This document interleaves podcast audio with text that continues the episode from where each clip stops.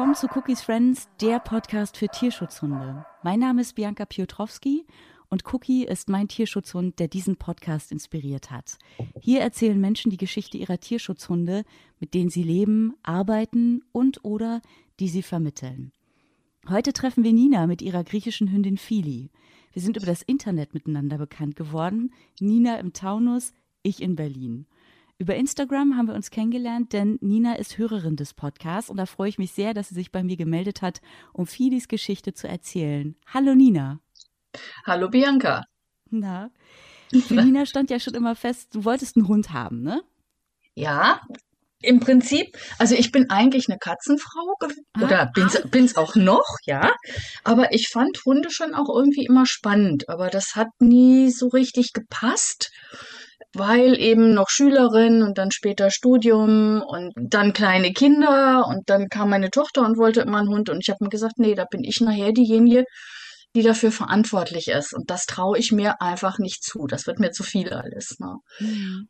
Also ich war als Studentin schon ein paar Mal da oben in Nordgriechenland und dort habe ich zum ersten Mal gemerkt, dass ich eigentlich vor Hunden gar nicht immer Angst haben muss, weil die Strandhunde, die da rumlaufen, das war schon vor 30, 40 Jahren so, die sind, ähm, ist klar, wenn, wenn, wenn die da rumlaufen und Futter brauchen und darauf angewiesen sind, dass sie von Touristen oder Menschen gefüttert werden, dann gehen die nicht knurrend und bellend und aggressiv vor, sondern höflich freundlich, die kommen an, schwanzwedelnd, machen sich eher klein, sind vorsichtig und, und das sind in Nordgriechenland, das sind große Hunde. Das sind im Zweifel halt, äh, ja, mehr oder weniger ausgesetzte oder äh, abgehauene Hirtenhunde. Die erreichen schon stattliche Größe. Und ich habe dort nie Angst gehabt und habe immer gesagt, wenn ich mal einen Hund habe, dann soll der aus Griechenland kommen. Das war irgendwie klar. Und dann war das 2009, waren wir dann seit langer Zeit zum ersten Mal wieder dort. Und das war immer noch so, dass die einfach total lieb waren und nett. Und ich habe dann auch, soll man nicht machen, weiß ich, habe dann aber immer Futter dabei gehabt. Wir haben immer irgendwie ein bisschen, entweder Katzen oder Hunde, immer eine Handvoll Futter da gehabt. Mhm. Und dann haben wir gesagt, so, wenn wir dann mal in, in Rente gehen irgendwann, dann wollen wir auch einen Hund haben und der soll von dort kommen. Und dann kamen die, äh, die Flugpatenschaften eben dazu. Dadurch haben wir dann auch das Tierheim dort kennengelernt und haben dann gesagt, naja gut, also wenn wir denn dann mal so weit sind, dann fahren wir dahin und gucken im Tierheim mal, wer so auf uns zukommt. Das war so der Anfang vom Plan, wir werden dann irgendwann einen Hund haben. Aber das war alles noch sehr vage zu dem Zeitpunkt. Was ist denn das für ein Tierheim, was ihr da besucht habt? Also, das ist ein Tierheim, das ist ursprünglich, glaube ich, von einem Engländer gegründet worden. Und später hat das dann eine Griechin übernommen, die Vasso Hatzimanoli, Hatzimanoli, ich weiß mal nicht genau.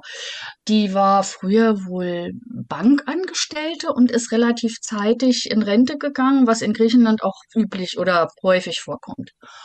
Und die hat das übernommen und hat in den Bergen oben, oberhalb von Saloniki, ein Areal, ein Riesenareal, da sind auch Zwinger, da ist aber auch ein Riesenfreilauf, da ist ein großes Gehege, in dem sie auch Katzen hat. Und dort nimmt sie auf und pflegt im Wesentlichen Hunde, die im Umfeld von Saloniki verletzt oder krank aufgefunden werden. Das ist so das Hauptding. Dann kommen im Sommer halt noch die Welpen dazu, die ihr nette Menschen einfach vors Tor setzen. Sie selber lebt in Saloniki, und das Shelter ist 30 Kilometer von Saloniki entfernt, ziemlich versteckt in den Bergen. Und die Hunde werden vor der Tür abgelegt. Und wie finden die noch ihren Weg zu ihr? Oft wird sie angerufen von Leuten, die irgendwo einen, einen kranken oder verletzten Hund sehen und sie dann informieren und sie fährt dann oft hin und holt die ab und entscheidet dann, ob sie sie aufnimmt, ob sie sie in die Tierklinik nach Saloniki bringt, ob sie selber was für sie tun kann. Das sind so die wesentlichen sind Fundhunde. Und wie viele Leute hat sie dort, die die Hunde betreuen? Hm. Im Prinzip immer so, so eine Art Ein-Euro-Kraft. Mhm. Einer. Die wechseln halt. Das ist manchmal, manchmal hat sie Glück, dann sind welche dabei, die das richtig gut machen, die toll mit den Hunden umgehen und manchmal hat sie welche, das ist dann eher katastrophal. Die nehmen sie dann auch nicht ernst, weil sie halt eine Frau ist und weil sie inzwischen auch eine eher ältere Frau ist. Ja. Mhm. Das ist sehr schwierig. Und ansonsten gibt es freiwillige Helfer, die halt immer mal mit anpacken. Da ist noch ihre Tochter, die viel mitarbeitet und zwei Freundinnen, die viel machen, die aber auch noch eigene Berufe haben oder eigene Aufgaben in irgendeiner Form. Also es ist, ist wirklich eine für Griechenland ziemlich typische Situation. Keine staatliche Unterstützung. Und das Geld kommt nur, eigentlich nur über Spenden und Verein und was sie selber halt zuschießt. Von ihrem, Wie viele Hunde sind denn da immer so? Am Anfang, als wir sie kennengelernt haben, waren es über 300. Mittlerweile versucht sie es zu reduzieren und es dürften jetzt so um die 200, 250 sein. Boah, Wahnsinn, ne? Das ja, ist ja echt eine ganze Menge ist echt irre. Und es ist irre viel Arbeit und irre viel Fahrerei und äh, ja, aber die Frau ist klasse. Also ich bewundere die wirklich. Ja, die ist, die hat so eine Energie. Die ist, also ich bin klein, ich bin nur 1,60 Meter groß. Die ist noch kleiner als ich, noch zierlicher als ich. Und ein Wirbelwind an Energie. Und sie ist über 70, also das wissen wir. Wie, genau jetzt nicht, aber deutlich älter. Ja. Das ist schon beeindruckend, wirklich eine beeindruckende Person. Ja. ja, absolut, dass sie das so auf sich nimmt, ne? In ihrer Rente, die Zeit, die sie eigentlich genießen sollte, dann den Hunden zu helfen. Ja, ja, aber sie hat auch ganz am Anfang, als wir sie kennengelernt haben, hat, hat sie mal so gesagt, ja, und schau mich an, was ich für Klamotten anhab und äh, ich habe seit Jahren keinen Urlaub mehr gemacht. Und habe ich gesagt, du, wenn du möchtest und Zeit hast und magst nach Deutschland kommen, bei uns ist immer ein Platz für dich, ne? Und dann sagt sie, ich kann doch von meinen Hunden nicht weg. Ja, ja, die, die, das ist für sie dann aber auch, glaube ich, ein Lebenselixier. Ja. Mhm. Oh, das ist toll. Aber die muss sie dann wahrscheinlich auch untereinander so ein bisschen in Gruppen aufteilen, ne? Weil ja. so viele Hunde auf einen Fleck können ja gar nicht äh, nebeneinander existieren, wenn da noch Welpen kommen. Da braucht es nee, wahrscheinlich nee, nee. auch sehr viele einzelne. Das sind einzelne, ja, einzelne Abteilungen. Das sind Hunde, die auch einzeln gehalten werden müssen, weil sie untereinander aggressiv sind. Es gibt welche, die werden zu zweit oder zu dritt gehalten und es gibt eben auch äh, größere Gruppen, die wechselnd dann auch im, im Freilauf sind. Also wenn man da hochfährt, um sie zu besuchen, dann kommen einem so am, am Tor oh, so ungefähr 50 laut bellende, jaulende, jubelnde Hunde entgegen. Ja. Und beim ersten Mal denkst du wirklich so, oh Gott. Ja, und dann kommst du rein und die wollen eigentlich wirklich alle nur mal gucken, ach, wer kommt denn da? Ja, das ist total irre. Also für, für jemand mit Hundeangst, wie ich ursprünglich hatte, ne, äh, faszinierend zu erleben. Und mhm. für meinen Mann auch. Ja, also der hatte noch weniger in seinem Leben mit Haustieren zu tun in irgendeiner Form. Das war schon für den auch sehr beeindruckend und ein tolles Erlebnis am Ende. Ja. Absolut, wenn man dann merkt, die sind alle friedlich und mhm. wir kommen da heil wieder raus. genau, ja. Also beim ersten Mal war das schon so hochheile, ne? Alles oh. ja, war super. Also es ja. wirklich war schön. Mhm. Das glaube ich. Und ihr habt was du dann erstmal als Flugpaten unterstützt? Ich muss sagen, bevor ich Cookie hatte, habe ich davon noch nie was gehört. Mhm. 2012 am Flughafen war dann ein Erlebnis, wo ich halt jemanden gesehen habe, der es gemacht hat und mich dann schlau gemacht habe, wie das geht. Habe den Verein Griechische Pfötchen gefunden und habe da zum ersten Mal dann 2013 haben wir Flugpatenschaft gemacht und dabei auch die Vasso kennengelernt. Also die kamen dann zum Flughafen, um die Tiere mit uns einzuchecken und dabei war ein Welpe, ein, ein Setterwelpe, ein Schwarzer namens Silvi die durften wir dann sogar in der Kabine mitnehmen und ach, das war ein, ach, das war irre. In Frankfurt am Flughafen waren dann also ein Ehepaar als Abholer und ein Paar irgendwie ein oder zwei. Also wir hatten insgesamt vier Hunde dabei, diesen Welpen und noch drei andere. Die wurden halt abgeholt von den neuen Besitzern oder aber von den Leuten, die dann für den Weitertransport gesorgt haben, entweder auf Pflegestelle oder auch zu neuen Besitzern. Das waren, ich glaube, insgesamt waren da vier oder fünf Leute zum Abholen. Man, wir müssten, mussten die dann nur am Sperrgepäck abholen, diese Flugboxen, auf eine, auf eine Karre stellen und dann zum Ausgang und dann waren die direkt schon da gestanden. Super. Und mittlerweile funktioniert es in Frankfurt sogar so, dass die sogenannte Porter haben die kommen rein bis zum Sperrgepäck. Die helfen einem, die, weil die Flugboxen sind ja teilweise mit den großen Hunden dann auch schwer Die helfen einem dann sogar auch, die noch auf den, die haben dann so riesige Wagen, mit denen die die transportieren können.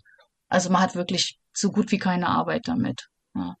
Nur die Aufregung beim Einchecken, die ist halt immer ein bisschen sehr griechisch dann auch. Ja, warum ist das so? Ähm, ja, weil das immer so ein bisschen spannend ist. Also äh, beim, beim, beim Check-in, die Mitarbeiter, manchmal wollen die, dass die Hunde raus müssen aus der Box. Und das ist oh, immer oh. eine größere Aktion, weil die wollen natürlich aus diesem Sicherheitsgefühl Box dann auch gar nicht mehr raus. Ne?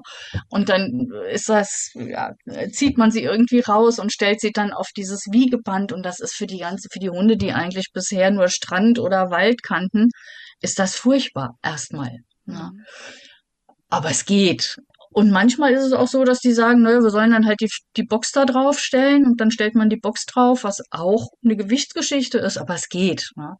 Und dann müssen die Hunde halt auch samt der Box nochmal zum Zoll runter, dann müssen sie da auch, manchmal müssen sie noch raus aus der Box, manchmal nicht. Das ist so ein bisschen, wie die das einschätzen. Ist das jetzt ein möglicher Drogentransporter oder auch nicht? Keine Ahnung. Ja.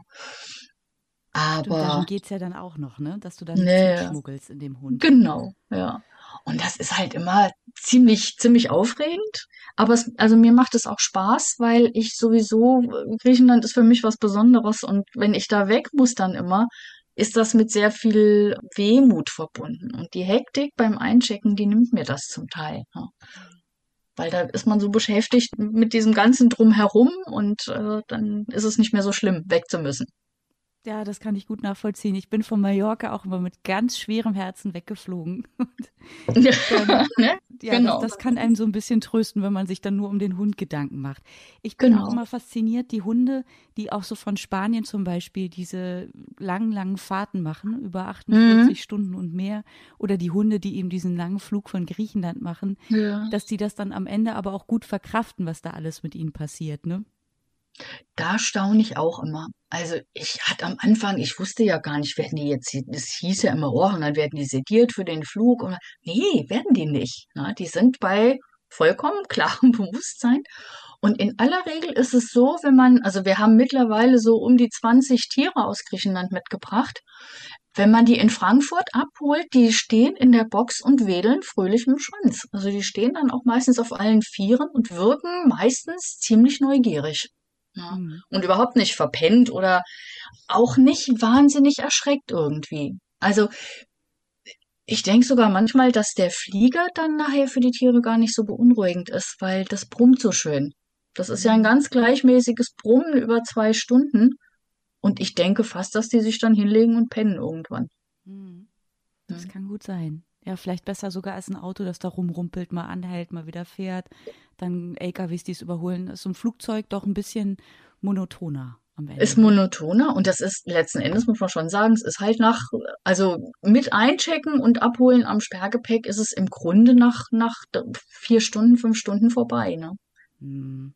Ja, also ich finde es eigentlich schöner, ja, weniger belastend, aber geht halt auch teilweise gar nicht anders. Ne? Hm, das stimmt. Mhm. Ja, und dann hattet ihr ja eigentlich, das hattest du vorhin schon angedeutet, den Plan, wenn mal ein Hund, dann so ein bisschen später, wenn, wenn du mal richtig Zeit dafür hast. Aber dann genau. kam am Ende doch alles ein bisschen anders, denn Fili kam. Was ist dann da? Genau. Wie ist das denn passiert? Ja, wie es immer so geht im Leben, ne? Irgendwie kommt es anders.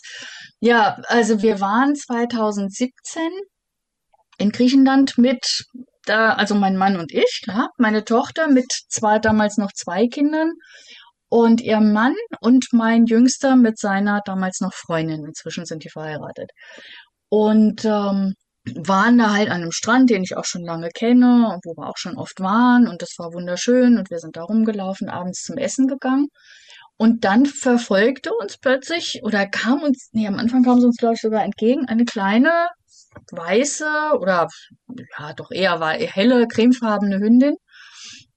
Ganz offensichtlich noch jung.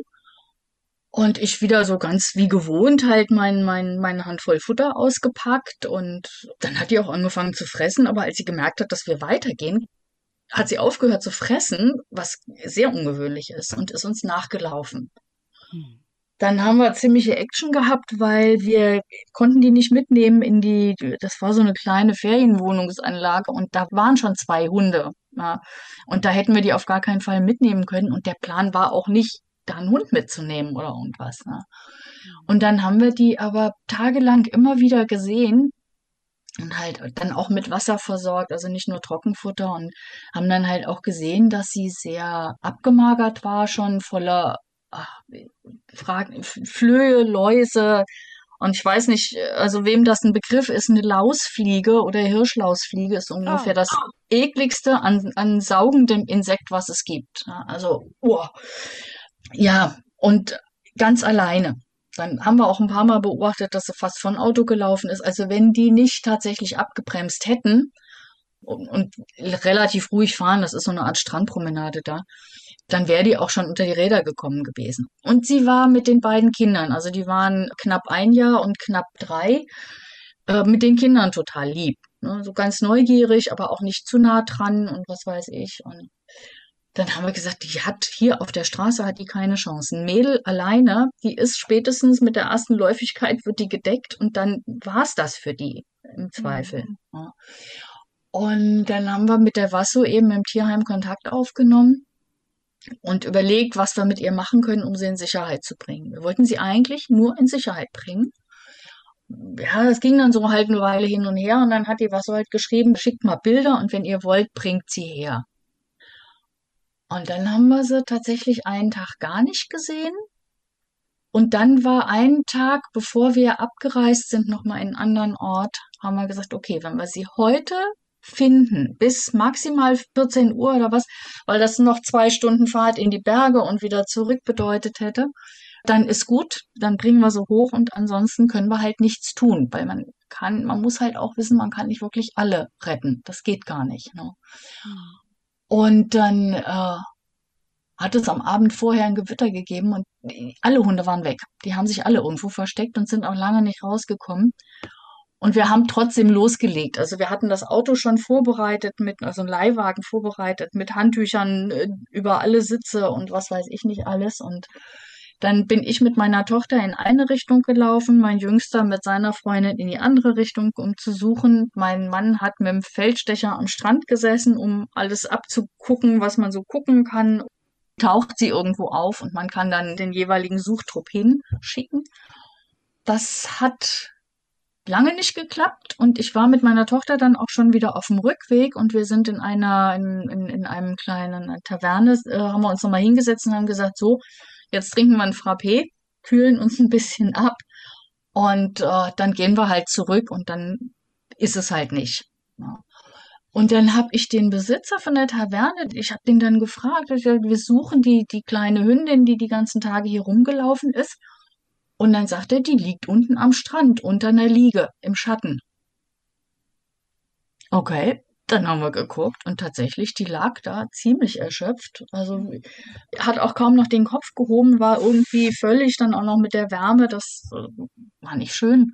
Aber wir haben es dann geschafft, die da rauszulocken und bis zu uns, also bis in die Anlage zurück. Oder fast, ja doch, war fast bis hin. Die war so klein und so leicht, dass ich sie auch problemlos ins Auto heben konnte, weil von alleine wäre sie da nicht reingesprungen. Ne? Mhm.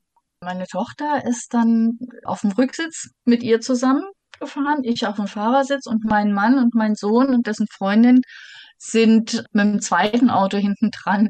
Und mein Jüngster hat noch meiner Tochter gesagt, du, und nimm dir ein Handtuch in die Hand und dreh das zu einem Strick, falls sie beißen will, dass sie dann da rein beißt oder irgendwas. Ja. Nee, kein Gedanke. Also die, diese Kleine, die war, die war so verschreckt und verschüchtert und, und dann hat sie halt auch alles Mögliche an, ja, bei Bibi gemacht, hat Häufchen mhm. gemacht im Auto und da konnte man dann auch sehen, dass die Parasiten nicht nur äußerlich waren, sondern auch innerlich. Und dann sind wir wirklich in einem gnadenlos stinkenden Auto, weil wir uns auch nicht getraut haben, die Fenster aufzumachen, zwei Stunden durch die Mittagshitze in die Berge gefahren und sie dort abzugeben im Shelter. Und das hat halt auch geklappt. Und dann haben wir sie dort gelassen erstmal. Da war sie dann in Quarantäne erstmal ein, zwei Tage, hat die ersten Medikamente bekommen und, und was weiß ich. Und wir haben der Wasso eigentlich gesagt, du, wir kommen für alle Kosten auf, bis die vermittelt ist. Weil wir gesagt haben, naja, die ist so ein Welpe, die ist niedlich, die ist lieb, die ist schnell vermittelt. Ja. Ja, dann haben wir halt auch schon Geld dagelassen, haben gesagt, okay, also bis zur Vermittlung und wenn noch weitere Kosten anfallen, dann sagt Bescheid, dann bezahlen wir das halt. Ja.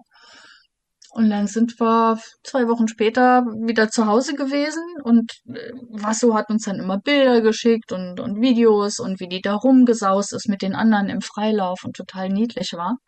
Und dann ist bei uns so der, ja, wir haben überall rumgecheckt. Ist jemand im Bekanntenkreis, der vielleicht einen Hund haben möchte und ach, und die ist auch so niedlich und es war so ein bisschen hin und her und irgendwann haben wir dann gesagt, ach komm, also bevor sie jetzt in fremde Hände kommt, irgendjemand und wir sehen und hören nie wieder was von ihr, das geht gar nicht. Ja, also da war die eigentlich schon unser Fellkind. Ja. Mhm. ja, und dann haben wir halt weiter rumgecheckt, weil wir halt gesagt haben, okay, die ist jetzt so lange allein gewesen, die soll nicht mehr allein sein müssen. Das heißt, also da wir beide noch gearbeitet haben, hieß das entweder auf die Arbeit mitnehmen oder irgendwas anderes finden. Mein Chef hat sich kategorisch geweigert. Da war ich dann schon ziemlich erstmal unten mit der Stimmung. Bei meinem Mann, der hat die Erlaubnis bekommen, aber auch nicht für dauernd, sondern halt in Einzelsituationen oder wie auch immer. Und dann sind wir auf Hundetagesstätte gekommen. Die war auch nicht weit weg von uns, witzigerweise. Haben wir noch in Wiesbaden gewohnt. So. War nicht weit weg von uns. Und die haben dann halt auch gesagt, ja, okay, dann äh, soll sie halt kommen und dann muss sie ja sowieso erstmal Eingewöhnung und was weiß ich. Und dann haben wir gesagt, okay, also, es passt, wir kriegen das hin, sie darf kommen. Wir hatten äh, Reihenhaus mit Garten, war sowieso dann erstmal unproblematisch. Dann haben wir noch ja, überlegt, wie kriegen wir sie jetzt schnell nach Deutschland, weil sie dann halt auch möglichst nicht so ewig im Tierheim bleiben sollte. Hm. Und dann habe ich über eine Gruppe bei Facebook, die als Flugpatenschaften von Griechenland nach Deutschland und noch irgendwie Holland oder irgend sowas. Da habe ich dann eine Frau gefunden, auch eine Griechin, die irgendwie für ihren Hund eine Box schon gezahlt hatte bei, bei DNR. Und der Hund ist dann doch nicht mitgeflogen und dann hat sie gesagt, also sie hätte quasi einen Platz frei. Und dann haben wir auch Glück gehabt und es hat geklappt. Wir sind zusammengekommen. Die flog bis Stuttgart und dann sind wir am 5. September 2017 abends nach der Arbeit nach Stuttgart gefahren, haben da auf den Flieger gewartet und unsere Fili in Empfang genommen. Oh, was war das für ein Moment, als ihr sie dann gesehen habt auf dem Flughafen?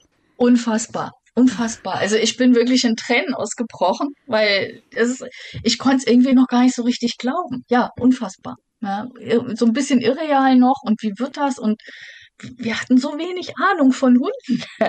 Alle beide. Also ich als Katzenfrau. So Theorie, ja. Und ich habe auch in Bio im Leistungskurs Verhaltensbiologie und sowas gemacht. Aber das ist ja noch nicht dasselbe wie ein Hund da haben und tatsächlich sich da jetzt irgendwie arrangieren müssen. Gucken müssen, wie geht das nun. Ne? So. Hat sie euch denn wiedererkannt? Ich denke schon, ja. Aber nicht so wie, wie, also dass man jetzt denken würde, oh, die ist uns gleich auf den Arm gesprungen. Ne? Sondern wir sind dann halt mit der Box im Auto noch nach Wiesbaden zurückgefahren und haben sie in der Box ins Haus getragen. Da hatte sie schon 25 Kilo, also sie hatte schon ganz gut zugenommen in der Zwischenzeit. äh, und haben da die Box aufgemacht und haben uns erstmal hingesetzt, um abzuwarten, was sie jetzt macht. Sie kam dann auch gleich raus und ist dann mal ein bisschen durch die Wohnung getigert, hat alles beschnuppert, hat auch gleich mal ziemlich Pipi auf dem Teppich gemacht weil klar, irgendwohin musste sie nun mal. Ne? Mhm. Also es war jetzt nicht so, dass sie vor uns weggelaufen ist, aber wie gesagt, sie ist uns auch nicht gleich in den Arm gesprungen. Das, das nicht. Aber das liegt ein Stück weit möglicherweise auch an der Rasse. Das ist mir aber jetzt erst im letzten, im letzten Jahr so alles richtig klar geworden, wie das ist. Ja. Wen sie witzigerweise mit wirklich mit Fiepen und Winseln immer wieder erkennt, ist mein Jüngster. Wenn der zu Besuch kommt, dann ist kein Halten. Ne? Da, da flippt die richtig aus. Also das wäre wahrscheinlich für sie der beste, die beste, die schönste Lösung gewesen, aber das geht halt nicht. Ne? Aber den, da hat sie irgendwas Besonderes, verbindet sie mit dem. Ja. Das ist ja toll. Der, der gesagt hat, wir müssen das Handtuch ein bisschen äh, falten, damit sie da reinbeißen kann. ja, genau der, ja. Ich weiß auch nicht. Der hat vielleicht so die, die, die, das richtige Maß von Abstand und Zuwendung oder was auch. Ich weiß es nicht. Keine Ahnung. Hm, ja. ja. wie war denn dann so die Ankunft? Also sie kam dann raus aus ihrer Box. Hat sie sich dann bald wohlgefühlt oder was gab es so für erste Momente? Was fand sie sofort gut und was fand sie eher schwierig? Auch ich glaube, Fressen fand sie von Anfang an ganz gut. Das, da, ist, da ist sie relativ äh, problemlos, außer sie hat Stress. Dann geht auch kein Leckerli.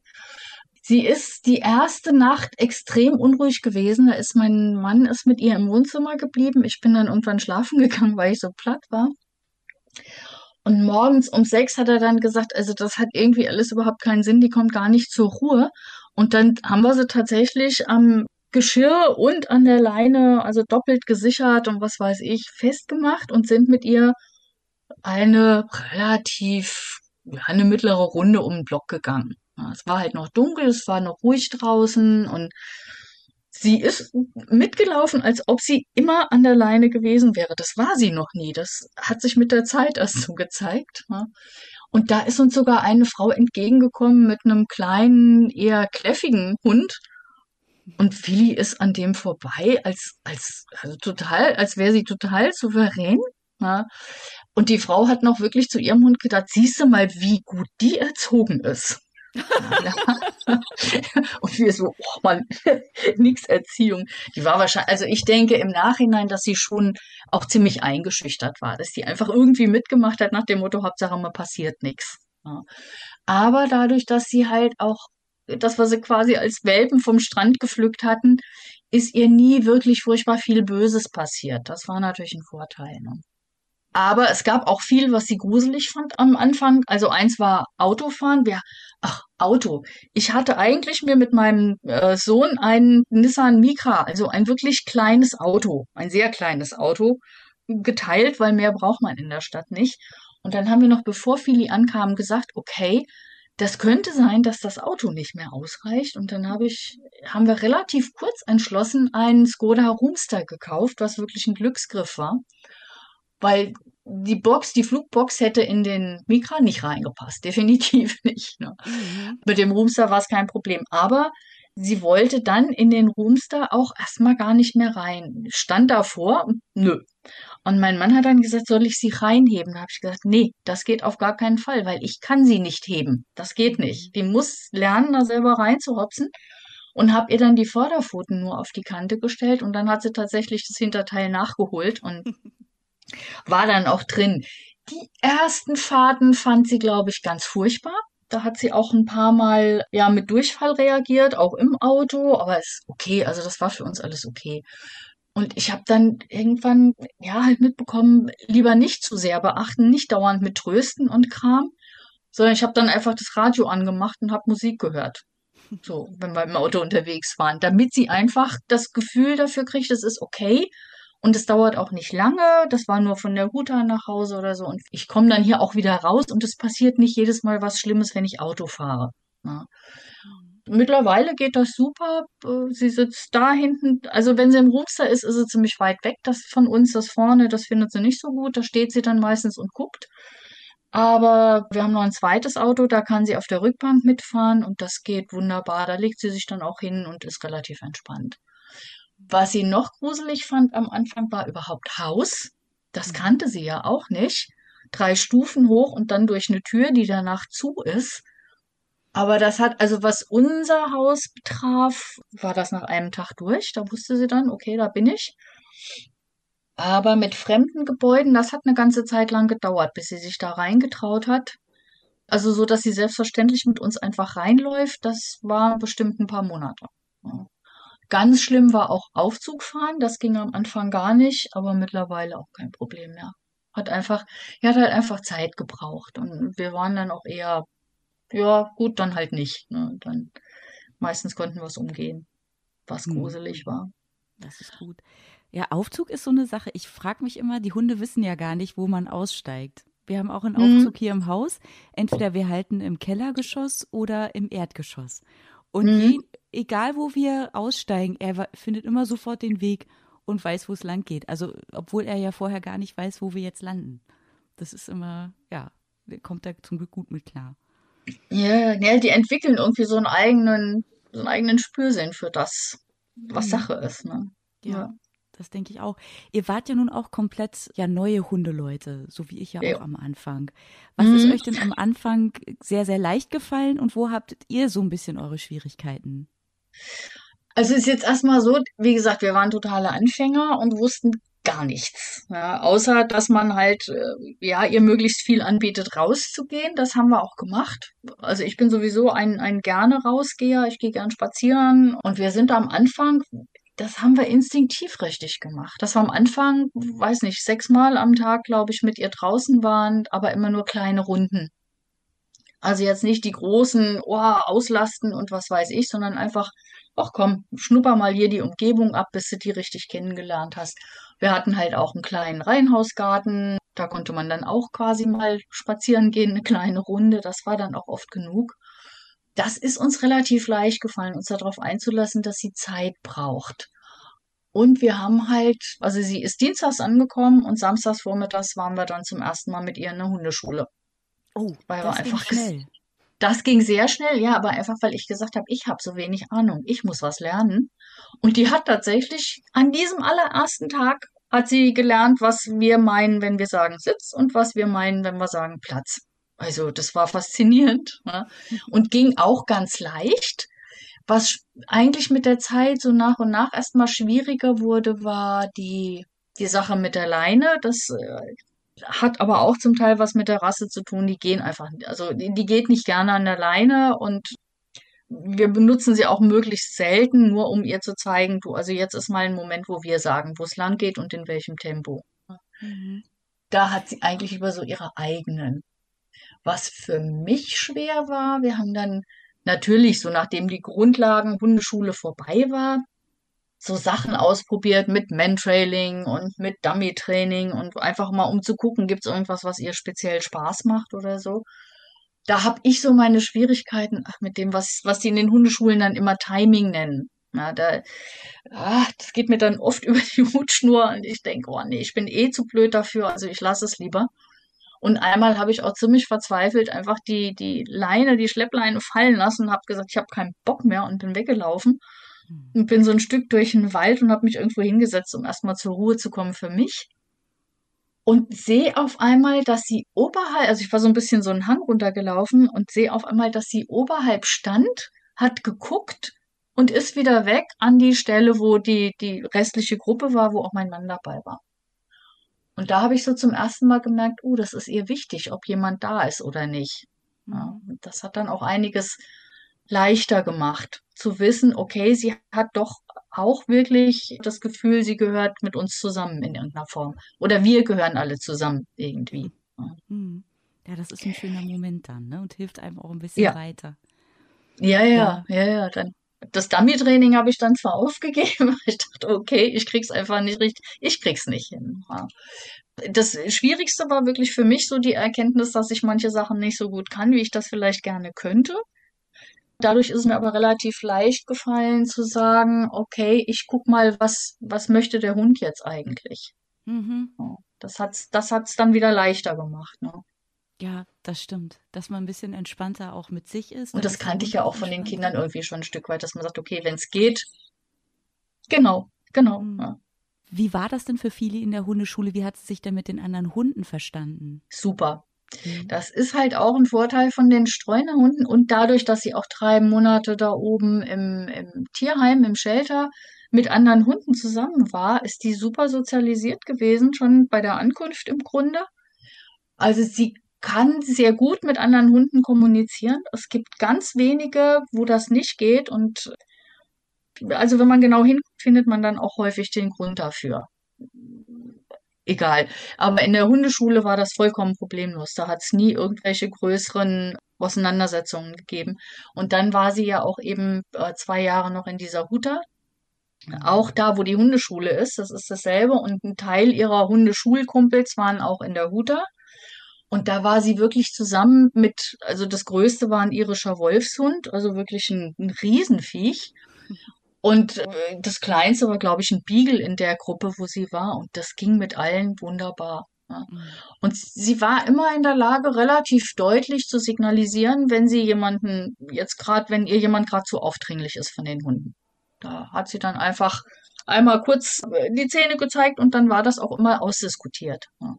Und das ist natürlich toll an so einer, so einer Hundetagesstätte, dass sie da letzten Endes unter Fachaufsicht, wenn man es genau nimmt, Sachen ausprobieren können, lernen können und das hat sie auch, glaube ich, sehr selbstbewusst gemacht. Sehr ruhig, sehr selbstbewusst und ausgeglichen. Was hat sich denn herausgestellt, was mag sie denn besonders gerne? Also im Grunde ist sie gerne hier zu Hause. Fili ist ein sehr entspannter Hund.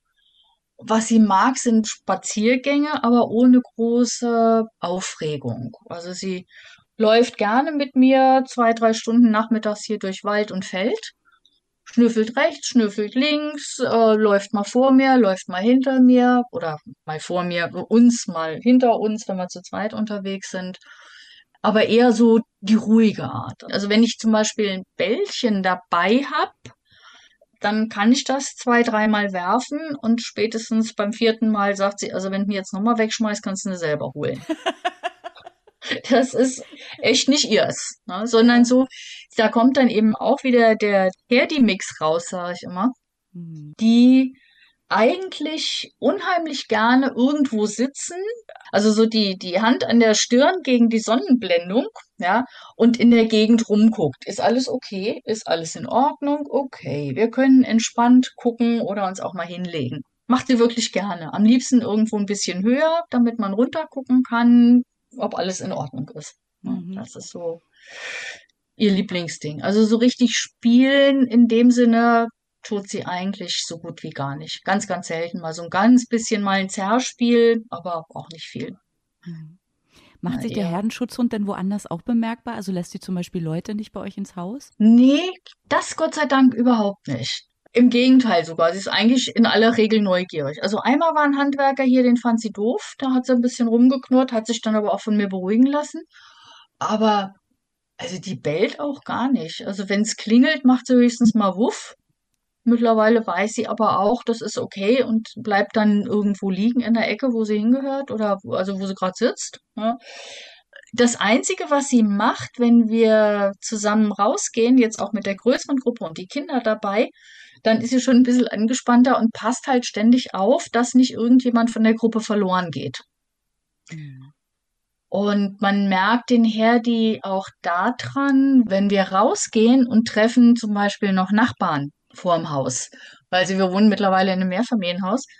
Und dann ist sie so ein bisschen irritiert. Gehören die heute zur Gruppe, die mit uns geht oder nicht? Das ist so ein, wenn du Schaf- oder Ziegenherden siehst, die sind ja auch, das ist ja zwar eine Gruppe, aber so ein bisschen amorph. Da kommen ja mal welche dazu, da kommen welche weg und, und was weiß ich. Das heißt, sie, sie checkt dann immer so erstmal, wer gehört denn heute oder jetzt zur Gruppe? Ja, und dann guckt sie manchmal, wenn so ein Nachbar dann, ja, man schwätzt einen Augenblick und dann geht man weiter und der Nachbar geht in die andere Richtung, dann guckt sie erstmal irritiert. Wieso geht denn der jetzt weg? Ja, und dann muss ich ihr wirklich sagen, du gehört nicht zur Gruppe. Wir sind heute zu zweit oder zu dritt oder zu was weiß ich unterwegs. Mhm. Ne? Also sie passt gut auf, aber sie, sie macht eigentlich nichts, wo man sagen würde, oh ja, da ist ein Herdi eher problematisch. Das ist gar nicht. Wie sehr mag sie denn den Kontakt mit Menschen? Sehr, sehr. Aber das ist auch was, was jetzt wiederum für die Streuner eher typisch ist, vor allen Dingen die Strandstreuner, die halt darauf angewiesen sind, von Menschen gefüttert zu werden. Oder wenigstens mal ein Stückchen Fleisch hingeworfen zu kriegen oder so. Dann müssen sie das ja lernen, mit Menschen gut auszukommen. Ne? Genau, ja, ja. Und ich denke, das mendelt sich mit der Zeit auch so ein. Ja, dass äh, über Generationen von Strandstreunern oder die auch mit den Hirten letzten Endes gut zusammenarbeiten müssen oder freundlich sein müssen, weil sie sonst eben nichts kriegen, dann hast du das einfach auch ein Stück weit genetisch so drinne am Ende, dass die mhm. einfach menschenfreundlich sind. Also ob die die Waldstreuner, die wirklich über ein paar Generationen schon im Wald leben, alleine, ohne Menschen, ob das da so ist, wage ich zu bezweifeln. Ja. Mhm. Aber bei den Streunern aus Touristengegenden ist das, die sind in aller Regel menschenfreundlich, ja. Ja, absolut. Ja. Ihr seid ja dann, du hast es gerade angedeutet, umgezogen. Du bist jetzt zu Hause. Hat sich die Beziehung zu Fili damit auch verändert? Sie ist ja jetzt nicht ja. mehr in der Huta, denke ich, ne? Ja, ja, ja, nee, aus der mhm. Huta ist sie raus. Da war sie dann letzten Endes zwei Jahre genau. Und wir haben beide, also mein Mann auch, das Gefühl, dass wir schon noch mal enger zusammengewachsen sind, seit sie wirklich 24 Stunden am Tag mit uns zusammen ist. Das macht schon was aus. Also sie mochte die Huta sehr. Sie ist da morgens auch immer fröhlich reinmarschiert und hat auch die Betreuer dort alle gekannt und fand das auch alles immer nett. Aber sie ist jetzt, ja, wie nennt man das? Also zu, nein, nicht zutraulicher. Zutraulich war sie sowieso.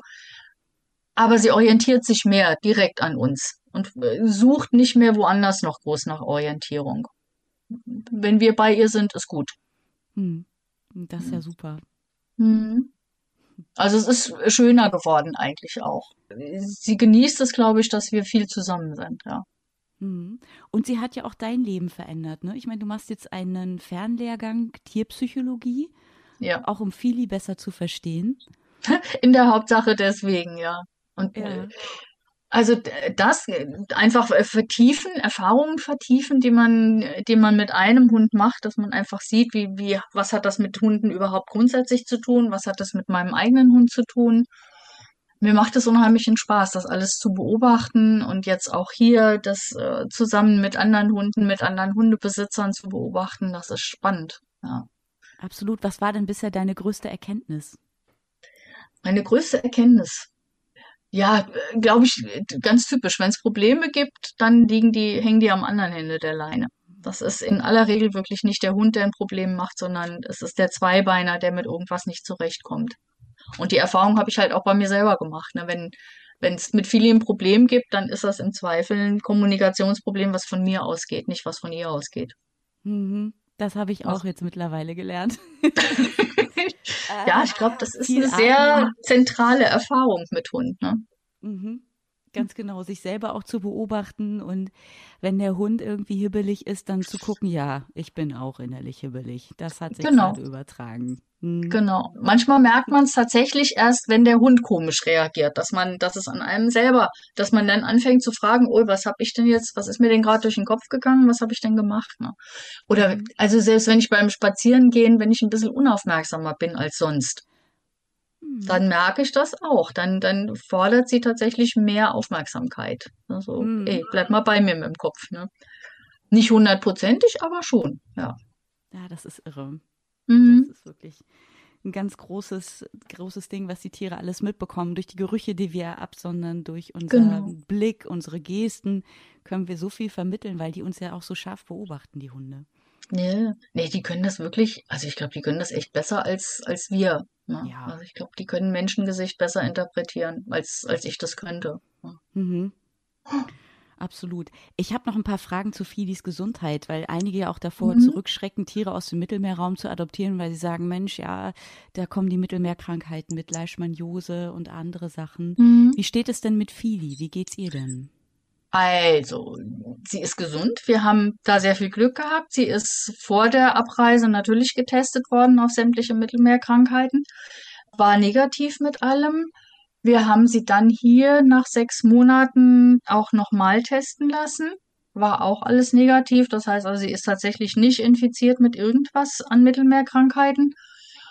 Was sie an Problemen hatte am Anfang, war ganz schlimmer Durchfall teilweise, bis wir dann gemerkt haben, dass sie Weizen tatsächlich nicht verträgt und dass sie Rindfleisch nicht verträgt. Rindfleisch ist bei Hunden häufiger, Weizen halt im Prinzip auch. Vor allen Dingen, weil wohlmeinende Griechen, wenn, wenn die irgendwo Welpen sehen und wollen denen was Gutes tun, dann geben die denen immer in Milch eingeweichtes Weißbrot. Und das ist für einen Welpendarm ziemlich schlecht verträglich und die reagieren dann häufig mit, mit Unverträglichkeiten. Hm. Und als wir dann Futter gefunden haben, mit dem es geht, ist das auch sehr viel besser geworden. Aber das war schon, war schon schlimm am Anfang. Da kam Ja. mehr hinten raus, als wir oben reingeschafft haben. Ja. Ah, und dann ist man so hilflos, ne, am Ja. Genau, ja, und dann ist auf Giardien getestet worden. Ja, dann war das positiv, dann war es mal negativ, dann war es wieder positiv, obwohl aber dann alles gut war. Dann hat der Tierarzt auch gesagt, ja, das kann schon sein, dass das eine Weile dauert äh, mit dem Ausscheiden, ob sie noch oder nicht oder wie auch immer. Und sagte, und es gibt auch welche, da kriegst du es nie ganz weg. Jetzt haben wir es in der letzten Zeit nicht mehr testen lassen, weil ich einfach auch mal für mich wieder Ruhe reinhaben wollte. Und weil jetzt eigentlich alles in Ordnung ist und weil wir ihre Häufchen sowieso immer brav einsammeln, damit sich das nicht irgendwo weiter verbreiten kann, wenn es was wäre. Ja, ja das ist gut. Und Geht dann sie denn haben, gerne zum Tierarzt eigentlich? Oder? Ach, naja, gut, am Anfang war das natürlich auch wieder ein fremdes Haus, wo sie durch eine Tür musste. Das war ganz furchtbar. Jetzt hier in Idstein haben wir auch eine sehr liebe Tierärztin, die zur Not auch mal am Boden untersucht. Das findet sie nicht toll, aber sie geht mit rein. Also zumindest bis ins Wartezimmer. Dann ins Sprechzimmer lässt sie sich ein bisschen arg bitten, aber drin ist es dann auch okay. Also sie reagiert nicht böse, sondern eher so ein bisschen verschreckt. Aber sie macht es. Also sie geht dann schon mit rein und lässt sich untersuchen und lässt sich auch Fieber messen und all diese gruseligen Sachen. Das geht. Das geht inzwischen. Das ist ja auch so wichtig. Äh, Cookie ist Mhm. total verschreckt beim Tierarzt. Das ist immer ein kleiner Kampf. Und da bin ich auch froh, Oh. wenn die Tierärztin dann sagt, komm, ich, ich hock mich mal zu dir und dann schauen wir mal ganz vorsichtig, wo es Genau. tut. Hm. Ich denke, das ist auch wichtig. Ich meine, die sollen ja jetzt nicht ausgerechnet beim Tierarzt auch noch schlechte Erfahrungen machen. ne? Aber ich kenne das auch von den Katzen. Also Katzen beim Tierarzt ist fast immer irgendwie mehr oder weniger eine Katastrophe. Also von daher bin ich schon ganz happy, wie das mit der Fili läuft, dass wir mit ihr so reingehen können und dass sie uns nicht, Gott weiß, wie die Bude zusammenheult oder, oder was auch immer. Das Aber das okay. stimmt. Ich habe auch schon Katzen gehört beim Tierarzt, die schreien wahnsinnig. Ja, ja. bis ins Wartezimmer. Ja, ja, und die schreien auf der Fahrt bis hin und die schreien im Wartezimmer und die schreien beim, beim Arzt drinne dann und also dagegen ist Fili ein Geschenk. Das ist wesentlich einfacher mit ihr. Ja. Ja. Lebt sie denn auch mit Katzen jetzt eigentlich zusammen? Also wir haben eine Katze, ja. Zusammenleben kann man jetzt irgendwie gar nicht so richtig sagen, weil die Katze so ein bisschen, die gibt halt immer die Schreckhafte. Ne? Rennt dann einfach, huch, da ist ein großer Hund, husch, und läuft sie weg. Ne? Hat aber auch eine Menge Möglichkeiten auszuweichen. Also sehr gestresst ist sie nicht. Und wir haben auch manchmal das Gefühl, dass sie durchaus bewusst dem Hund vor der Nase rumtänzelt, nach dem Motto, komm doch, komm doch, ne? Kriegst mich eh nicht. Ja, ist, ist okay. Also Fili würde die Katze wahrscheinlich toll finden und auch mit der zusammenleben, wenn die nicht dauernd mit dem Weglaufen so, ein- so ein Stück weit eher Spieltrieb wecken würde, wo den Fili vielleicht denkt, ach guck mal, mit der könnte man auch nachlaufen spielen. Und das will die Katze halt nun gerade gar nicht und das würde ich auch nicht so richtig prickelnd finden, ne? weil wenn da so ein, fünf- mittlerweile hat sie halt knapp 35 Kilo, wenn die damit auf eine 3-Kilo-Katze draufspringt nach dem Motto, ups, guck mal, ähm, wäre das, glaube ich, auch nicht so richtig gut. Ja. Ja, das stimmt. Also von daher zusammenleben im klassischen Sinne tun sie nicht, aber es gibt ein Agreement. Ja, so. Wir leben alle in einem Haushalt und das ist okay. Ja. Nochmal zurück zur Gesundheit. Du hattest Mhm. mir erzählt, dass Fili an einer Schulterprellung leidet. Wie ist es denn dazu gekommen und wie geht ihr damit um? Ja, nee, leidet ist jetzt, äh, nee, äh, sie hat ziemlich am Anfang mal mit einer Hundekumpelin ein bisschen sehr wild gespielt und die ist ihr auf die Schulter ge gesemmelt und das hat eine Prellung gegeben. Die hat ihr lange wehgetan, das hat sie dann leider auch mit dieser Kumpelin verbunden, also die brauchte ihr dann nicht mehr näher zu kommen. Und in dem Zusammenhang haben wir es dann auch irgendwann mal röntgen lassen. Da ist, eigentlich ist an der Schulter nichts und das war dann auch irgendwann wieder gut. Was wir festgestellt haben, dass sie auf einer Seite eine leichte Hüftdysplasie hat. Das ist halt auch was, was große Hunde häufiger haben. Kann man auch gut sehen. Auf dem Röntgenbild sieht einfach nicht so toll aus, aber ist händelbar. Also wir müssen halt wirklich den Rest ihres Lebens aufpassen, dass sie nicht zu dick wird. Das wäre halt wirklich tödlich für eine Hüfte. Und sie soll halt auch nicht übermäßigst springen, wobei sie da ganz gerne mal, also sie, springt gerne auf Parkbänke und sitzt dann neben uns zum Beispiel. Das findet sie irgendwie ganz süß. sportlich, ne? Oder Baumstümpfe, da springt sie, oder Bäume, da springt sie ganz gern mal drauf und balanciert auch mal ein Stück da drüber, selbst wenn die relativ schmal sind und springt dann am anderen Ende runter. Das soll sie nicht so oft machen, wenn es geht. Das wäre halt nicht so gut. Ja. Aber im Prinzip ist es halt händelbar und man muss halt gucken, wenn sie älter wird, ob, ob es ihr dann Schwierigkeiten macht, dann muss man sehen, wie es, wie man damit umgeht. Gibt so diese Sachen mit Goldimplantaten und ich bin da eher so ein bisschen skeptisch, weil ich nicht so richtig weiß, ob das wirklich nachher hilfreich ist oder Muss mal gucken. Aber müssen wir jetzt auch noch nicht entscheiden, Gott sei Dank. Nee, nee, nee. Freunde von mir haben das gemacht mit ihren Hunden. Okay. Und es Mhm. hat geholfen. Also der Arzt Hat- selber ist vergoldet. Okay. Und äh, der ganze Tierarzt ist schon fast wie bei Goldfinger. Aber nee, der, der hat das auch bei sich machen lassen. Okay. Und die, den Hunden geht's wirklich besser damit. Okay. Das ist ja vielleicht auch was für meine Arthrose später mal. Vielleicht, vielleicht, ja. Ja. Mal gucken. Also der Hund und ich dann. Hm. Ja, Ja? genau. Dann geht ihr beide und jeder kriegt sein Gold. Genau. Dann müsst ihr aufpassen, wenn ihr dann wieder fliegt. Dann äh, Genau, das wird dann fängt an zu piepen. Und wir sind als Goldschmuggler bekannt. Ja, super. richtig. Nee, aber wir wollen eigentlich nicht mehr fliegen, sondern eher, also, wenn diese ganze Corona-Geschichte hoffentlich irgendwann mal vorbei ist, ähm, spätestens im, also hoffentlich im Herbst wollen wir eigentlich mit dem Auto losfahren und dann kann die Fili auch mit. Weil Die letzten zwei, drei Jahre sind wir halt, war sie dann mal bei, bei einer Huta-Betreuerin zu Hause. Aber eigentlich wollen wir mit ihr zusammen nach Griechenland fahren. Das ist der Plan. Oh, ah, was für eine Sobald. großartige Reise. Das ist ja toll, Ja. diese vielen Länder zu fahren. Oder fahrt Äh, nach jein, Griechenland und erst dann mal- mit der Fähre? Erstmal, erstmal mit der Fähre, weil das die etwas einfachere Variante ist. Ne? Aber trotzdem spannend, klar. Aber ich freue mich oft drauf, weil wir, früher haben wir es halt oft gemacht. Ne? Ich, ja, freue mich einfach drauf, mal wieder so loszugondeln und dann halt mit viel Zeit und mit kurzen Etappen. Also nicht so einen ganzen Tag unterwegs durchstochern bis nach Venedig auf die Fähre, sondern so mit Pausen. Ne? So alle 400, 500 Kilometer eine Pause in Österreich, eine Pause in Oberitalien vielleicht nochmal und dann gucken. Ja. Oh, das klingt toll. Ich drücke euch die Daumen, dass es Mm. klappt. Ja, ach, und wenn dann nächstes Jahr. Wenn es dieses Jahr Ja. nicht klappt, dann nächstes Jahr. Da Und ich bin halt gespannt, wie sie guckt, wenn sie wieder in ihrer alten Heimat, wenn sie da den Sand, den, den Strand schnuppert, ne? Das wird bestimmt ganz lustig. Auf Mhm. jeden Fall. Ist es bei ihr auch so, dass wenn sie Sand unter den Pfoten hat, dass sie dann spielt und ausflippt? Mhm. Völlig, völlig ausgeflippt. Das erste Mal hat es mich auch fast hingelegt. Da waren wir auf dem Spielplatz irgendwo mit einem großen, so, ein- so, wie so ein Sandfeld eigentlich, ne?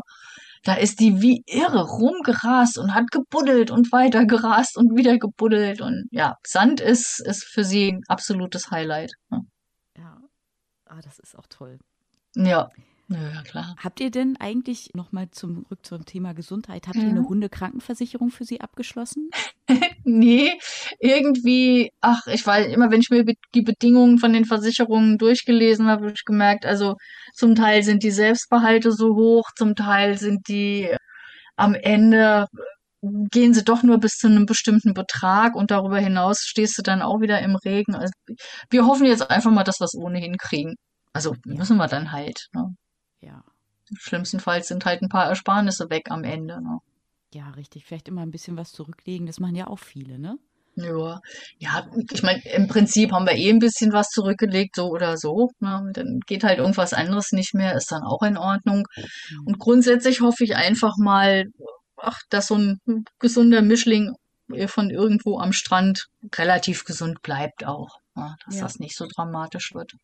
Also ich habe, ne, wir haben eine Bekannte hier aus der Huta damals, äh, die hat nach vielen Mischlingen irgendwann mal beschlossen, sie will jetzt mal einen reinrassigen Labrador aus Zucht und was weiß ich nicht. Die haben so derartig in die Tonne gegriffen damit. Ja, das Mhm. es gibt fast nichts, was die nicht hat. Ja. Mhm. Von äh, kaputten, was weiß ich, also irgendwie verlegte Harnleiter und, und, und sonst was alles. Ne? Äh, da ist nichts nix gut an dem Hund und die haben da schon eine x-fache Summe von dem reingesteckt, was die gekostet hat. Der Züchter macht trotzdem weiter, äh, obwohl sie das auch gemeldet haben. Es interessiert wohl auch keinen. Und hat ihnen dann irgendwann mal angeboten, ja, er würde den Kaufpreis erstatten. Und da hat die Freundin dann halt auch gesagt, das bringt mir jetzt gerade gar nichts. Ne? Bezahl die ganzen Operationskosten und was wir alles hatten. Ne? Aber da macht der halt wieder nicht mit und da macht dann auch eine Versicherung irgendwann nicht mehr mit. Und da habe ich gedacht, okay, komm, wir, gesunder Mischling, wird schon irgendwie gut gehen. Ja, Ja, auf jeden Fall. Och man, das ist ja Mhm. traurig. Ja eben. Ah, das war aber auch ein Gedanke, den ich früher immer hatte, dass ich dachte, ach, so ein Hund aus der Zucht, der ist gesund und Mhm. äh, ja, Quatsch. Ne? Ja, ja, Pustekuchen. ne? Ja. Thema Ernährung schließt sich ja gleich an an die Gesundheit. Wie Mhm. fütterst du denn Fili? Was bekommt sie denn? Frisch, trocken oder Nassfutter? Nee, ganz einfach im Prinzip Trockenfutter. Eben auch schon vor dem Hintergrund, wenn wir längere äh, Reisen machen wollen, brauche ich mit frisch nicht anzufangen. Ob ich dann immer das kriege, was ich brauche oder oh, bis ich mich da eingefuchst habe. Und dann haben wir halt irgendwann auch ein Trockenfutter gefunden gehabt, was sie gut verträgt. Hm. Ist nicht das allerbilligste, aber man kann es halt angesichts ihrer Größe auch in relativ großen Mengen bestellen und sich dann hinstellen, dann ist es nicht ganz so schlimm. Und das kombinieren wir eigentlich seit einiger Zeit mit Karotten. Es gibt so Karottenpellets und da weiche ich immer einen Esslöffel voll von ein und das rühren wir dann zusammen mit dem Trockenfutter, weil die Karotten halt bei den Hunden, das ist so, bin ich so über diese morosche Möhrensuppe draufgekommen bei Durchfall. Ne? Ist einfach gut für die Verdauung, es macht den Magen ein bisschen voller und wird halt auch gut angenommen und lässt sich im Zweifel dann auch, wenn wir, wenn wir auf Reisen sind, lässt sich halt auch gut mitnehmen. Ja. Absolut. Und die guten Darmbakterien freuen sich. Genau, genau. Ja. Und ich denke, dass wir, also mit dieser Kombination haben wir halt eben auch diese Durchfallproblematik super in den Griff bekommen. Ja, und dann mache ich auch kein großes Gedöns. Sie kriegt halt mal, also sie kriegt immer noch ihre Leckerlis, jo, wenn wir unterwegs sind und sie kriegt noch immer also wenn wir uns zum Essen hinsetzen, bekommt sie auch in aller Regel irgendwie einen getrockneten Hühnerhals oder einen, so ein Schweineohrmuschel oder irgendwas in der Art weil sie dann auch weiß, okay, wenn sie das weggeknuspert hat, dann braucht sie auch nicht mehr groß am Tisch betteln kommen oder sowas. Manchmal versucht sie es, trollt sich dann aber auch direkt wieder. So Sachen ja, aber mehr große Sondersachen machen wir eigentlich nicht mit Ernährung. Ja. Ist ja aber auch gut für die Zahngesundheit, wenn sie da mal so ein bisschen ja. an so einem Hühnerhals rumkaut oder an so einem Schweineohr.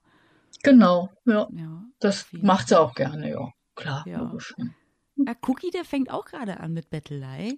Mein Mann Ach ja, ist da so ein bisschen nett und gibt ihm dann ab und zu mal, ich kann es ja auch mal probieren, was ich hier esse. Und ja, ja. steht er da öfter rum. Ich versuche das jetzt auch mal ein bisschen zu unterbinden, weil so schön ist das ja auch nicht. nee, und vor allem, du hast halt wirklich beim Hund auch schnell das Problem, wenn du es einmal machst, hast du verloren. Ja? Hm. Das war auch beim Ritter mal irgendwann in einer Sendung der sagt dann einfach nur, ich habe schon einmal mit Betteln hartnäckig genug erreicht, dass es irgendwann doch geflogen ist. Ne? Also versuche ich es einfach weiter. Ne? Dann hören die mhm. einfach auch nicht mehr auf damit. Ne? oh, weia. Ich hoffe, dass er es dann doch irgendwann mal wieder lässt. Eigentlich ist er auch überhaupt nicht gefräßig. Er frisst auch ganz viel okay. gar nicht. Also, Ach komm, ja. Mein Mann gut. hält ihm was mhm. hin, hm? dann rümpft er fast die Nase und er geht einfach weg. okay, cool. Ja. ja. Nee, ist er doch nimmt süß es kurz ins Maul, lässt es fallen und geht weg. okay, das kenne ich noch aus der, der äh, Leckerli-Versuchsphase, dass es da so einige gab, ach, so leckere, irgendwie zweifarbig, irgendwas mit Fisch und noch was. Die spuckt die mir wirklich wieder vor die Füße und sagt, komm mir doch nicht mit sowas, ne? Ja, man ist total begeistert, was habe ich für tolle ja. Leckerli gekauft und ja, der Hund, ja. Oh Gott, was haben wir auch schon weggeschmissen von dem Zeug, ne? Deswegen haben wir es auch sehr eingeschränkt, weil wir gesagt, okay, wir wissen, was geht, ne? Und solange sie da nicht das Gefühl hat, sie bräuchte mal Abwechslung, alles wunderbar. Mhm. Was mag sie denn besonders gerne?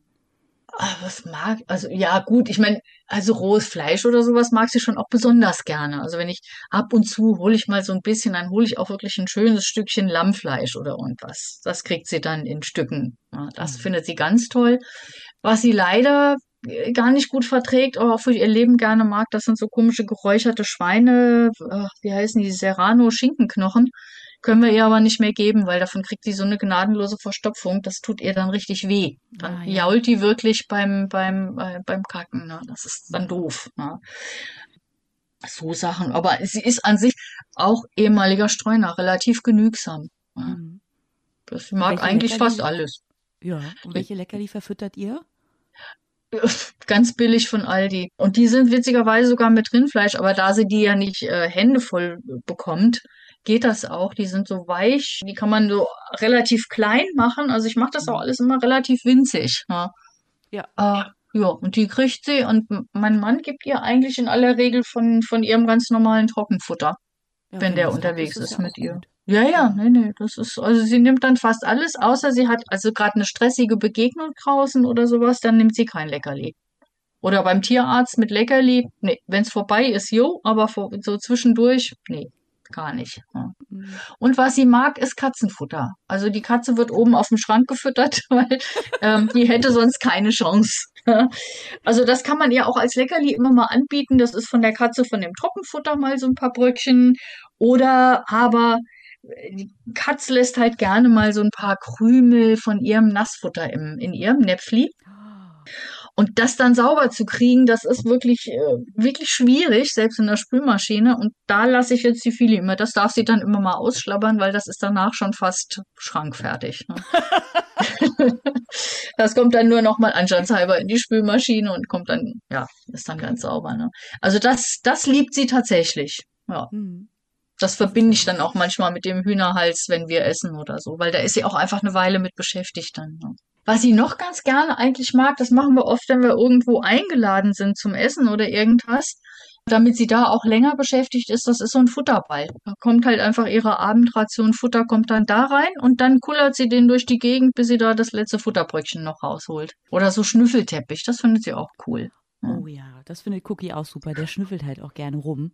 Und mhm, auch draußen so genau. Futtersuche im Laub, da kann man ihn herrlich mit ablenken, wenn da so ein großer dunkler Hund vorbeikommt, den er eigentlich doof findet. Wenn man genau. früh genug das Futter ausstreut und Distanz wahrt, dann mhm. das immer ganz gut. Wenn der Stress gar nicht erst eintritt. Ne? Wenn, der, wenn, wenn der Stress erstmal da ist, geht's halt nicht mehr. Aber klar, wenn man es rechtzeitig mitbekommt, ja, dann hilft das gut. Schnüffeln ja, und suchen. Vorausschauend spazieren gehen und dann kann genau. man das irgendwie noch ein bisschen handeln. Ne?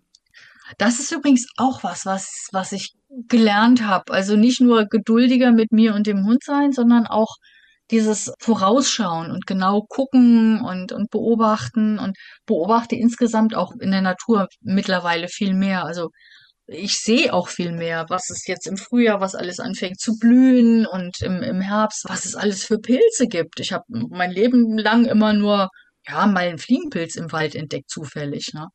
Aber mittlerweile kenne ich einige Pilzarten und Sorten und bin dann immer zugange. Also die, die Pflanzen bestimme ich dann immer mit einer App und die Pilze mit einer Facebook-Gruppe und, und lauter so Sachen. Man wird irgendwie aufmerksamer für die Umwelt insgesamt. Ja. Das stimmt. Mein Mann hat so ein Vogelshazam auf seinem Telefon. Und wenn okay. jetzt die Vögel da am äh, Piepen sind, man macht er das an und jetzt kann man Vögel bestimmen anhand deren Gesang. Und das war mir vorher auch nicht klar, welcher Vogel wie singt. Ja, genau, sowas mache ich auch, ja. Das, äh, ja, so unterschiedlich und welche das dann sind, ja, die man noch nie gesehen oder gehört hat, ne? bewusst. Du hast mir ja geschrieben, dass du in deinem Umfeld gerne Filis Tierschutzhundgeschichte erzählst. Stößt du da manchmal auch auf Unverständnis? Sagen dann die Leute, Mensch, ein Hund aus dem deutschen Tierheim hättest du doch auch getan? Jein, eher weniger, weil, also gerade hier in Itstein im Umfeld sind ganz viel nur noch Tierschutzhunde unterwegs. Aus Rumänien, aus äh, Italien, aus Spanien, aus Kroatien haben wir eine. Griechen haben wir auch ein paar hier. Ganz wenig, die wirklich nur Rassehunde haben. Und die Frage nach Auslandshund ist hier eigentlich noch gar nicht so aufgetreten. In Wiesbaden war das eher mal, ja.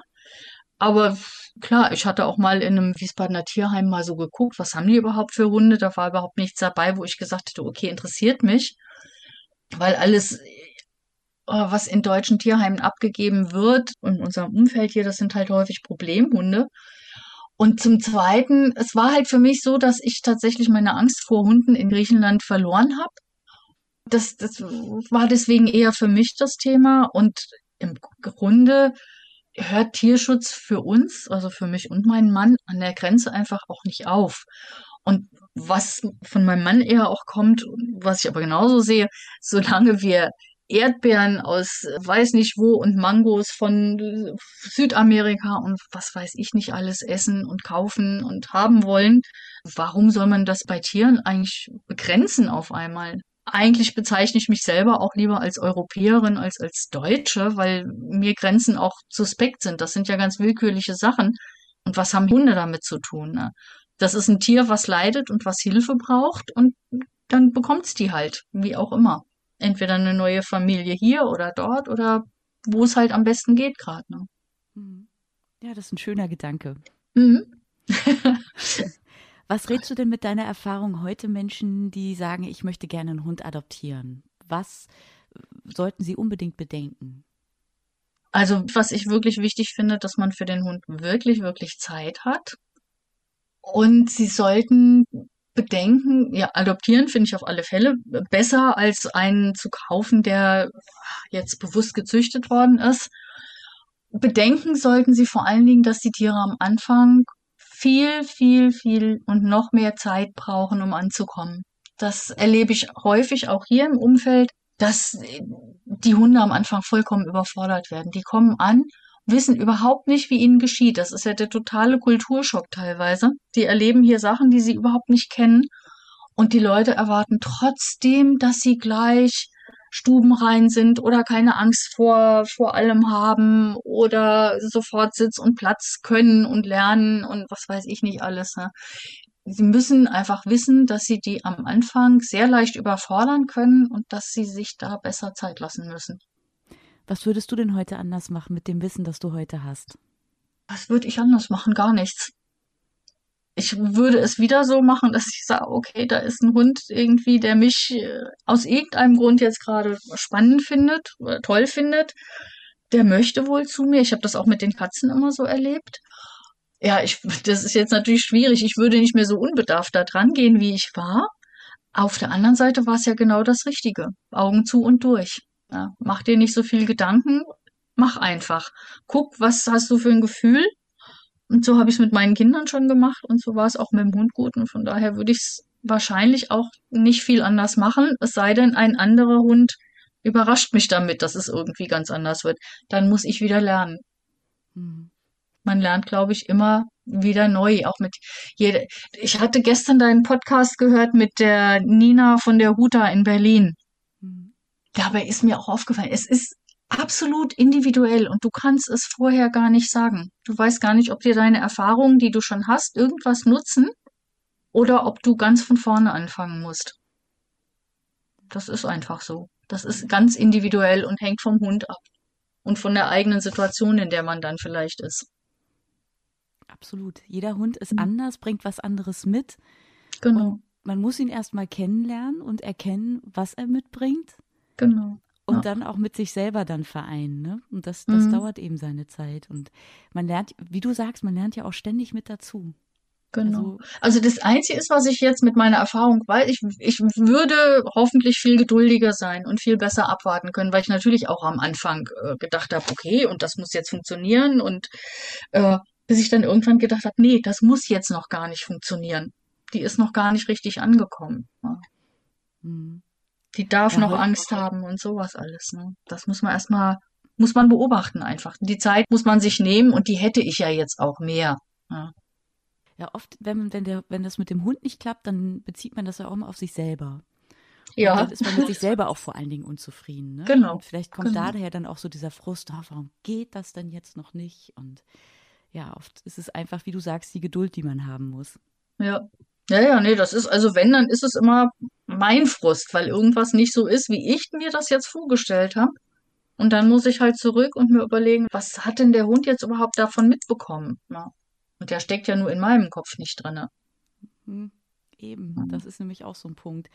Könntest du dir denn vorstellen, neben Fili noch einen zweiten Hund aufzunehmen? Äh, Im Prinzip ja, aber wie gesagt, wir haben vor, längere, größere Reisen zu machen und das wird halt mit zwei Hunden dann schon nochmal ein ganzes Stück schwieriger. Ist unter Umständen auch ein Kostenrisiko mehr dann, ähm, weil das muss man sich halt einfach auch klar machen. Ein Hund kann auch teuer sein. Ne? Es kann auch ein teures Hobby werden. Und da bin ich dann eher vorsichtig. Also bevor ich am Ende überfordert bin oder auch mit einem Zweithund, der dann vielleicht Probleme mitbringt, mit denen ich nicht gerechnet habe, dann bin ich total überfordert und kann dann unter Umständen auch Feeling nicht mehr gerecht werden. Das täte mir leid. Deswegen äh, ist es nur eine sehr hypothetische Überlegung. Ja, ich könnte es mir vorstellen. In der Realität tun würde ich es eher nicht. Ich würde eher versuchen, dann wenn ich mitbekomme, irgendwo ist ein Hund in Not und braucht irgendwie Unterstützung, würde ich eher versuchen äh, zu helfen, für den was zu finden, was adäquat ist. Mhm. Was dem auch hilft oder besser hilft, als ich das könnte. Ja. Ich glaube, das ja. ist auch ein ganz guter Ansatz, wenn man immer erstmal vom eigenen Hund ausgeht. Werde ich mhm. ihm dann noch gerecht oder mhm. möchte der Hund eigentlich gerne noch jemanden neben sich haben oder fühlt er sich so als Einzelkämpfer in der Familie ganz wohl, ne? Genau, ja. Also ich denke, das ist es auch bei ihr. Sie fühlt sich wohl, so wie das ist, und warum soll sie das jetzt mit jemand anders teilen? ist ja alles gut, wie es ist. Richtig. Und da ist ja auch noch die Katze. Also. Und genau, die ist ja auch noch da, ne? Und wie heißt es immer so schön, never change a running system. Ne? Es ist alles wunderbar in Ordnung und ähm, das wollen wir jetzt erstmal auch nicht irritieren. Also weder für uns noch für den Hund noch für die Katze, natürlich. Ja. Was wünschst du dir denn für Philis Zukunft? Für Philis Zukunft, dass sie gesund bleibt, dass sie insgesamt auch das Gefühl hat, dass es bei uns wirklich gut getroffen hat. Guck ich gerade mal meinen Mann an. Wünschst du dir irgendwas für Philly? Sie soll so bleiben, wie sie ist. Sie soll so bleiben, wie sie ist. Genau. Niedlich und die hat auch teilweise wirklich noch was Kindliches an sich. Also die ist früh kastriert, die ist noch in Griechenland kastriert worden war also quasi vor der ersten Läufigkeit und hier haben alle gesagt, oh nee und pass bloß auf und die die werden da nie richtig erwachsen und die bleiben so verspielt. Nein, Herdis sind so wenig verspielt, dass die auch als früh kastrierte Hunde nicht sehr verspielt bleiben, weil sie es nie waren. Streunerhunde sind sowieso nicht so verspielt. Die kennen das gar nicht. Ja. Oft nicht. Von daher, bisschen verspielter wäre uns ab und zu sogar ganz lieb gewesen. Und die ist einfach nur wie ein süßes, eigentlich immer noch manchmal wie ein Welpe, wenn sie einen so anguckt dann mit ihren Kulleraugen, die hat so, so braune, bisschen Schlitzaugen irgendwie und das ist okay. Die ist super, wie sie ist und ja, soll so bleiben. Ist richtig. Sehr schön. Liebe Nina, vielen Dank für dein Vertrauen und dass du uns Filis Geschichte erzählt hast. Und ich wünsche ja. euch dreien, euch vieren alles Liebe und tolle, tolle Reisen miteinander in Zukunft. Danke, Bianca. Das ist nett von dir. Das äh, war vielleicht schicke ich ab und zu noch mal ein Bild, wenn wir unterwegs sind oder so. Ja, das wäre super. Dann werde ich das auch posten auf unserer ähm, Cookies Friends Podcast Instagram-Seite, wo wir uns ja auch kennengelernt haben. Genau. Und das ist super. Wenn dir diese Folge gefallen hat, dann hinterlasse gerne eine Sternebewertung. Das hilft es anderen auch, diesen Podcast zu finden. Und wenn du wie Nina Lust hast, die Geschichte deines Tierschutzhundes zu erzählen, dann mach es wie sie. Hinterlass mir eine Nachricht auf dem Instagram-Profil oder schick mir eine E-Mail an cookies-friends at posteo.de. Bis dahin, wir hören uns.